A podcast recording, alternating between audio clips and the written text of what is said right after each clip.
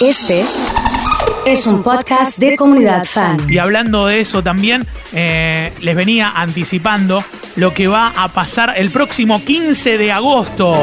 8 de la noche, los Palmeras presentan en concierto, show en vivo, artistas del año. Va a ser un concierto único, distinguidos en su tapa de la revista Billboard. Hace unos días pudimos hablar por ese hecho con, con Marcos Camino y ahora es un verdadero placer saludar a Rubén Cacho Deicas, que está en línea. Hola Cacho, soy el oso, buenas tardes, ¿cómo andás? Hola oso, ¿qué tal? ¿Cómo te va? Buenas tardes para todos. Un gusto saludarte, ¿cómo andas? ¿Bien? Bien, querido, bien, bien. bien Bueno. Con un poco de frío, pero bien. Como no podía ser de otra manera, eh, anticipando un poco lo que va a pasar el 15 de agosto, se viene un show streaming con todo, ¿eh?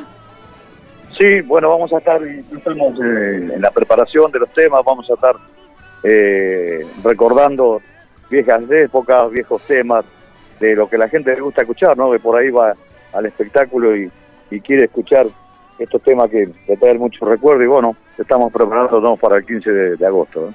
¿Cómo, ¿Cómo lo imaginas? Digo, vienen de una experiencia en streaming el, el 27 de junio, pero ¿cómo imaginas lo que va a pasar en agosto eh, teniendo presente eh, lo importante que es el público para los Palmeras, desde el escenario, cómo, cómo ves cómo se van dando los bailes o las presentaciones? ¿Cómo, cómo imaginas que va a ser el, el 15 de agosto?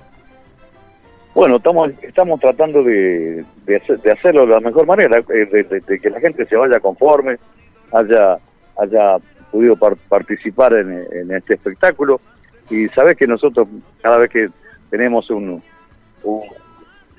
de, de esta forma lo, lo tenemos que hacer de la mejor manera porque no solamente sale para Argentina, sale para todo el mundo, ¿no? Claro, claro. Entonces, bueno, hay que hacer conocer a todo el mundo cómo se baila aquí la, la música eh, tropical en, en- en la provincia de Santa Fe y más que nada en Rosario y Santa Fe. ¿no? Eh, y, y me imagino, imaginándote un poco a la vez, eh, cómo, cómo van surgiendo efectos los temas, eh, interactuando. Ayer hablábamos con, con los chicos de los Caligaris y nos decían, bueno, eh, decimos una consigna o, o le tiramos algo al público y, y la respuesta viene, qué sé yo, en 10 segundos, en 15 de Al segundos. toque, al to- sí, eso sí pasa. Bueno, sí, la verdad, eso, la verdad que una, una linda experiencia esta de poder estar en contacto con el público de esta manera, como decís vos, tirás una, una pregunta y al toque te están respondiendo, qué sé yo, 20, 15 mil personas. Es, es increíble. Eh, ¿cómo, ¿Cómo llevas la cuarentena? ¿Cómo la venís llevando? Y hasta ahora la- eh, estamos eh, la estamos llevando de la mejor manera, tratando de ocupar el tiempo en cosas que podemos hacer, y de- de- de- programando eh, un disco un disco nuevo, eh, un disco que va a salir para la Telefe de Miami ahora el 20 de, de julio, el Día del Amigo, así que va a salir en todo el, en todo el mundo. Y bueno, lo vamos a dar a conocer para para, para festejar el Día del Amigo todos juntos. ¿eh? Y con tantos kilómetros, tanto recorrido, tantas horas fuera de tu casa, ¿cómo fue volver y estar tanto tiempo adentro? Y mirá, este, algo, fue algo distinto, ¿no? Distinto porque, bueno, este, por ahí te- tenías demasiado tiempo para hacer muchas cosas que eh, pudiste hacer o las dejaste Sí. de hacer y eh, buscar temas que nos han mandado de distintos lugares del, del país, de, otros lugares también. Y bueno, estamos recopil- recopilando temas que nos han mandado, estamos escuchando para así poder hacer un, un- buen disco para ya para, para diciembre ya tener un, buen material en la calle. Bueno, ese es el tiempo que estamos ocupando, estamos ocupa- ocupando para, estuvimos ocupando para el Día del Amigo y ahora trabajando con esto para el streaming. Así que bueno, eh, siempre ocu- ocupado en lo, en lo que uno eh, venía haciendo, ¿no? Vos sabés que vi un video de, de tu hijo que, que la rompe con la guitarra y con el rock y me imaginaba cómo es el momento de decidir qué escuchar en tu casa o en una reunión familiar. ¿Cómo lo resuelven a eso? No, no, no. La, la verdad que yo eh, escucho mucho a, Trabonzo porque, bueno, primero tiene un sonido espectacular y Ajá. tiene una- unas canciones muy lindas. Sí, Y, y bueno, es, es una, una, una parte de toda la música que escucha uno, ¿no? En este caso, bueno, cuando estoy en mi casa le presto más atención, ¿no? Pero bueno, la verdad que la banda la banda viene muy, viene muy bien. ¿tocan juntos o tocaron juntos? Sí, sí, hemos tocado juntos acá en Santa Fe, en un espectáculo hicimos grandísimo y, y bueno, con mucha aceptación también porque bueno, pudimos este, fusionar la, la música tropical con la, la, la música del rock. Qué bueno, debe ser toda una alegría, me imagino. Sí, por supuesto. Eh, Cacho, hace unos días hicimos una encuesta y también le pregunté a Marcos, por eso te pregunto a vos también, de cuál era la mejor cumbia de la historia. Y hubo tres finalistas, el bombón asesino, paisaje de Gilda y la ventanita de sombras. Ganó el bombón asesino. Pero para vos, ¿cuál es la mejor cumbia de la historia? Sacando estos temas, todos. No, no, el, el bombón, la suavecita, este, perra, hay, hay unos cuantos, hay unos cuantos que se están disputando la punta, ¿viste? Pero bueno, eso, ese, eso lo, lo dije al público, está muy, muy, muy variado. Pero el bombón lo- le saca mucho cuerpo. Y una cumbia que no sea de los Palmeras, tenés que elegir cuál elegís. Y cumbia del cuarteto imperial, cumbia sobre el mar. Muy bien, muy bien. Nos imaginábamos acá hablando de, de cuál podría ser una respuesta y bueno, sabíamos que te gustaba esto y, y qué bueno que lo digas. Bueno, el 15 de agosto a las 8 de la noche te vamos a ver en, el streaming. Eh, se sacan los tickets a través de Ticket Hoy. Ya le vamos a pasar la dirección también a todos los oyentes. Eh, agradecerte por la nota y felicitarte por cómo saliste en la tapa de la Billboard, que la rompieron toda. ¿eh? Bueno, la verdad que nosotros estamos muy contentos, muy agradecidos que esta revista que tenemos llamados mensajes de, de prácticamente todo el mundo, ¿no? España, España mucha gente, Estados Unidos mucha gente. Y bueno, eso es lo que te reconforta y te da más, más ganas de seguir trabajando en lo que estás haciendo porque no estás en el camino equivocado. ¿no? Es verdad. Y antes de saludarte, te vamos a conectar con nuestro columnista de tele, que es Horacio Ríos, que está en el estudio, así que también te saludo Horacio. ¿eh? ¿Qué haces, Cacho? Hola, Horacio. ¿Qué Hola, haces, querido, hermano? ¿Cómo, te andas? ¿Bien? Bien, papá, bien, bien. Dicen acá que Bien. saliste tan lindo que estás casi rubio en la revista. Me faltaba el arito nomás. Sí, sí, falta- te faltaba el arito y, y dicen que también debajo de la camisa se asomaba la camiseta de Colón. ¿Es verdad que te sacaste la foto con la camiseta de Colón abajo? Mirá, eso, eso lo sabía yo y vos, ¿no? Ah. Impresionante, eh, impresionante. Un abrazo, Cacho, muchas Abrazo gracias. grande, eh. Cachito. Chao, Horacio. Te Nos mando vemos. un abrazo grande, te quiero mucho y bueno, nos estamos viendo en cualquier momento. Yo también, hermano, yo también. Es Cacho Deicas de Los Palmeras que ha charlado con nosotros.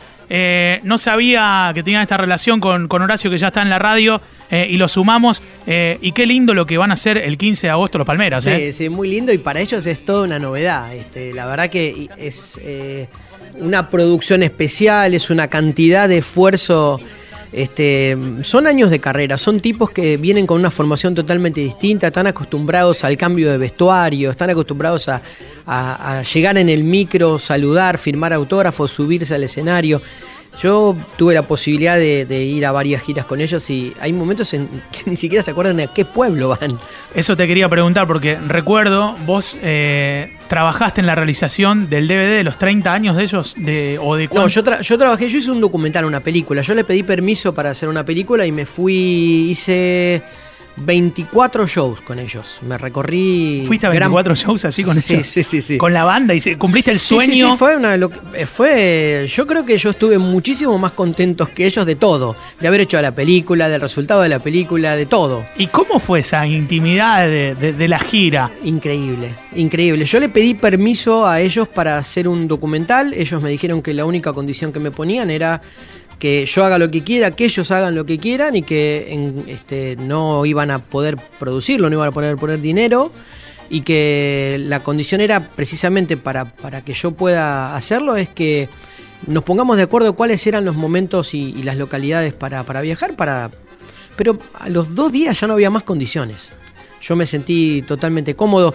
Hacíamos un auto iba adelante, llegaba antes al show, otro, otro camarógrafo iba arriba, que habitualmente era yo, y otro camarógrafo iba atrás para grabar el micro todo el tiempo. Es una especie de road movie. Dura una hora y nos fue muy bien, ganamos premios incluso en muchos lugares. Y lo único que, me- que de alguna manera pactamos comercialmente era que ellos, el día del estreno de la película, aparecían detrás de la pantalla de sorpresa que lo hicimos en el Teatro del Círculo, fue la primera vez que el teatro, eh, perdón, el- en el Fundación Astengo, fue la primera vez que el Fundación Astengo este, tuvo cumbia en su escenario. Mirá vos, ¿eh? Este, y después de esa presentación y ese show, la otra condición era que yo me presente la película en las mismas condiciones en Santa Fe. Y lo hicimos en los dos lugares, lo que pasa es que ya en Santa Fe la- se sabía la sorpresa, ¿no? ¿Qué No fue lo que más lo que más te sorprendió de la gira o de, de lo que viste?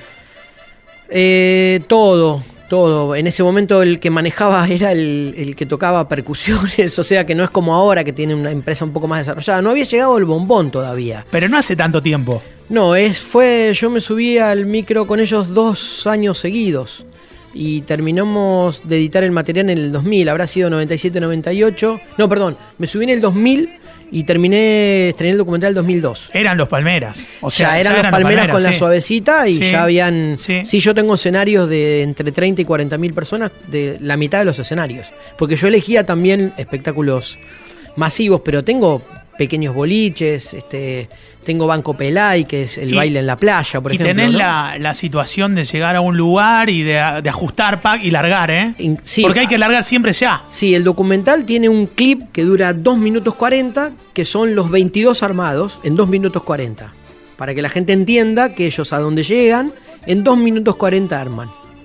Terrible. Tienen, Terrible. cuatro, tienen cuatro cajas este, De parlantes. de parlantes que, Claro, baj- pues lo raro es que, es que que viajan con bajan, el sonido. No aceptan. O sea, ese es el para tema. ellos es mucho más rápido llegar y armar que colgarse del tuyo. Impresionante. Es increíble. Y, y- y tienen un, un muñeco que llevan las dos cajas así como si vos llevaras la virome en el, Claro, en el oído. claro, claro. Agarran todo, lo tiran ahí, llegan. Eh, la mayoría de las veces eh, no prueban porque el- el- llevan su sonidista. No, además van probando Tienen- mientras arranca el tema. A los 40 arrancan, segundos ya lo tienen solucionado. sí. Y sumaron a, en ese momento no había, un locutor que va presentando las canciones, que es el con el que van testeando los, los graves, los agudos, Claro, es, es claro. el, es el- método promedio, ¿no? Este, después tienen una capacidad inmensa de, de- de trabajo, son tipos, a mí me costó, ¿eh? yo uno de los shows arrancamos en Santa Fe, Hicimos eh, provincia de Entre Ríos eh, eh, en Crespo, de ahí fuimos a la fiesta de la cerveza, de ahí nos fuimos a Galvez, de Galvez nos volvimos a Santa Fe, de Santa Fe nos fuimos a Coronda y de Coronda volvimos y eh, eran las 8 y cuarto de la mañana, habíamos arrancado a las 6 de la tarde. Y, y los últimos 50 kilómetros era meta cabezazo. Imagínate el que, el que canta. No, no, no. Y, y el- este señor que hablamos recién, que es el por, que canta, por eso ¿no? te, por eso te digo, no, no. Cacho tiene una, una sistematización asombrosa. Eh, eh, es un tiempista para dormir también. Pero es acá y en cualquier situación, porque eh, lo, lo vimos en la filarmónica Absolutamente. y estaban. Absolutamente. Estaba con el celular así, tranquilo, y Nu- se llegó el momento, se puso el saco. Nunca lo vi tomar una gota de alcohol a ninguno. Eso te iba a preguntar, porque nunca, me habían dicho. Nunca. Este, y obviamente, como dijo recién, tenemos varios secretos juntos, pero ninguno está relacionado con nada que la gente se imagina dentro del ambiente de la cumbia, como por ejemplo, o las drogas, o el alcohol, o las mujeres. Otra historia. Son tipos absolutamente sanos este, en, en ese, en ese concepto y en lo familiar, y son tipos que les gusta muchísimo.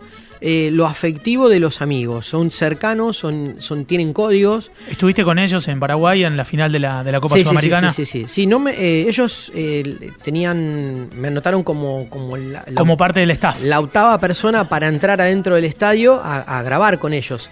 Y la Conmebol me, me desautorizó a mí y al otro, y al otro muchacho que era...